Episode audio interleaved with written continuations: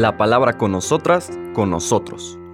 Una reflexión de la palabra cotidiana en diálogo con el acontecer de la comunidad universitaria.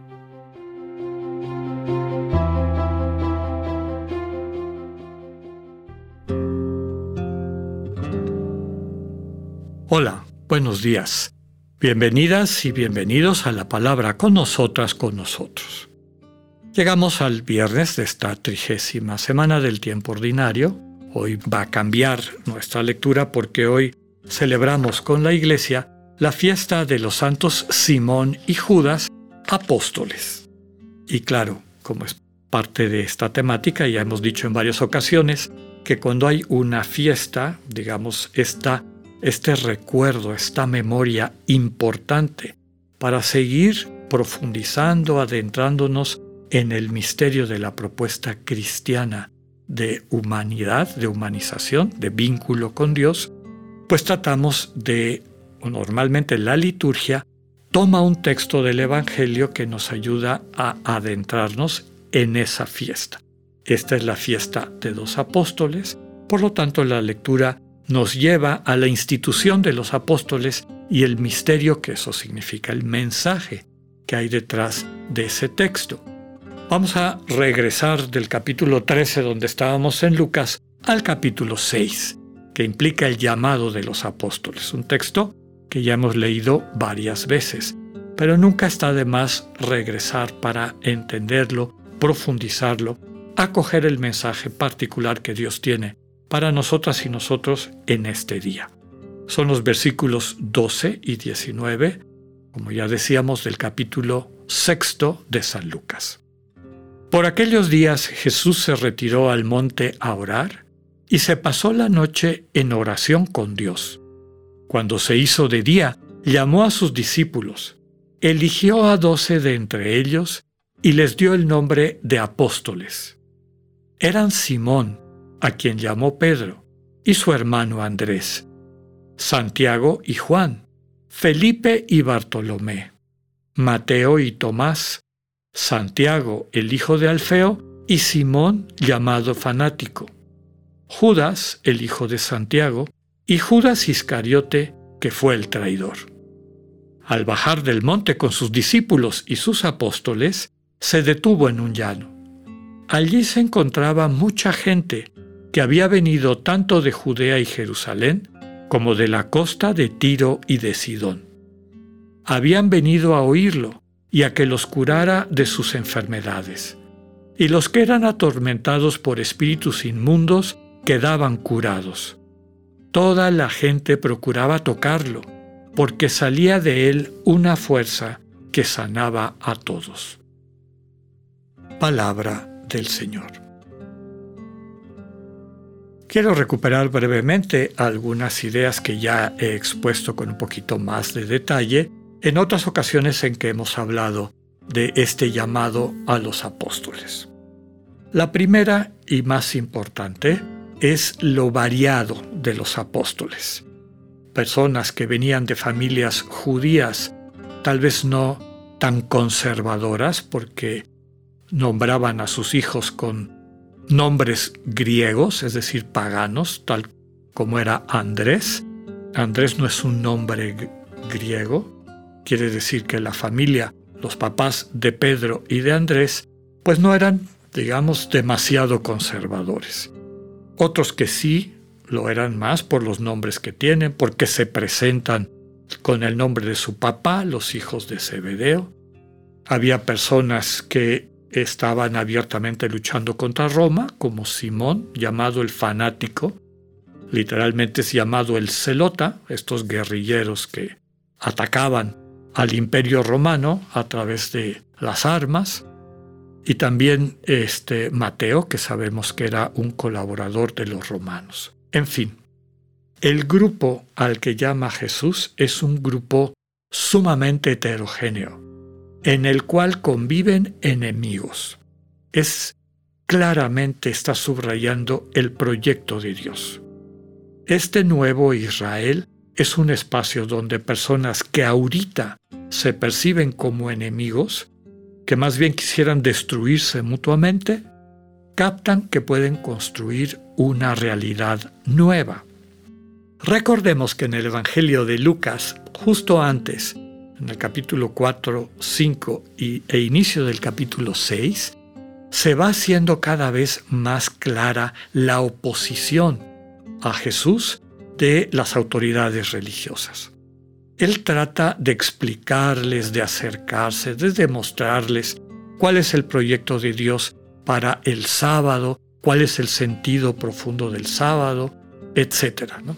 Y se encuentra con una resistencia sistemática, una resistencia que cada vez se va haciendo más violenta, hasta que en el, digamos, la controversia previa a este texto, están furiosos, dice, están furiosos y no sabían qué hacer contra él. Queda claro, y lo explicábamos hace algunas semanas, que entonces el Señor, y de una manera muy bella lo pone Lucas, nos podemos imaginarlo como dice aquí, se retira al monte a orar, se pasa la, la noche en oración con Dios. ¿Eso qué quiere decir? Que le dedica tiempo a tratar de escuchar a la voz de su Padre. La gran pregunta es, ¿qué debo de hacer, Padre? Siento que no está llegando el mensaje a estas personas. Debo seguir preocupándome por tratar de reformar desde dentro esta realidad propia de mi pueblo. Recordemos que el pueblo de Israel está construido sobre los doce pilares de los hijos de Jacob Israel que se constituyen como patriarcas de las doce tribus. ¿no? una, digamos, un colectivo, una, una familia, una eh, nación que está construida por vínculos de sangre que pueden retrotraer su linaje a Abraham, aquel con el, con el que Dios eh, eh, establece una alianza, una alianza particular, etc. ¿no? Bueno, lo que nos transmite este texto es que con la oración a su Padre, el Señor percibe el mensaje de que hay que fundar un nuevo Israel. Hay que hacer las cosas radicalmente nuevas. Y por eso instituye a los doce. A estos doce que van a ser el nuevo Israel, el nuevo pueblo de Israel, en donde la pertenencia no va a ser por vínculos de sangre, es decir, por ser descendientes directos de un patriarca común, sino básicamente por haberse sentido convocados por Jesús, por el mensaje, por el testimonio, por la enseñanza del Señor, y al mismo tiempo enviados, que eso significa apóstoles, enviados a compartir esta buena noticia. El Señor, por lo tanto, intuye que eso es lo que su Padre le está pidiendo y da el paso. A nosotros pues ya lo oímos y hasta nos parece romántico, qué bonito los doce apóstoles. Pero era un, una declaración radical. ¿no? Aquí está empezando algo nuevo. Se acabó ese otro Israel, ahora va a empezar un nuevo Israel. Marcos nos dice que los llama, no lo pone Lucas porque no es su interés principal, pero Marcos cuando nos presenta este mismo texto y la lista de los que son los doce llamados, dice que el Señor los, los nombra para que convivieran con Él y para que eventualmente los enviara a comunicar la, la buena noticia que salva. Es decir, el Señor sabe que lo que Él quiere comunicar no es un discurso, no es entregarles una especie de normativa, de reglas, sigan estas reglas y van a poder seguir a Dios, porque ya se ha dado cuenta y es, lo que está subrayando, que esa manera de entender la religión es un callejón sin salida. Hay que abrir el corazón para encontrarse con ese Dios. Finalmente está la última parte, que es el inicio del sermón del llano, el equivalente en Lucas del sermón del monte de Mateo, donde nos presenta las consecuencias de esto. A Jesús lo vienen a venir tanto judíos de Judea y Jerusalén como paganos que vienen de la costa de Tiro y Sidón. Vienen para oír a Jesús. Ese es el sentido simbólico. Son curados y liberados, curados de sus enfermedades, liberados de espíritus inmundos. la cercanía del Señor, el poder tocarlo, realmente experimentar lo que nos hace cristianos, que hemos dicho muchas veces. Cristianos son los que han visto al Señor, los que han percibido su presencia en sus vidas, se traduce siempre en sentirnos curados y liberados. Curados de lo que nos impide encontrar nuestro amor, eh, perdón, nuestro corazón sensible y construir el amor, y liberados para poder transmitir esa buena noticia a nuestros hermanos y hermanas. No dejemos de procurar tocar al Señor. Que tengan un buen día, Dios con ustedes.